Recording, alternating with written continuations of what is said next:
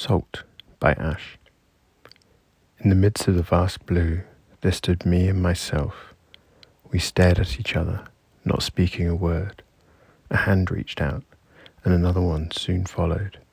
They grew closer and closer until they finally touched and began to merge. We did not feel pain, but a warmth most comforting, a release.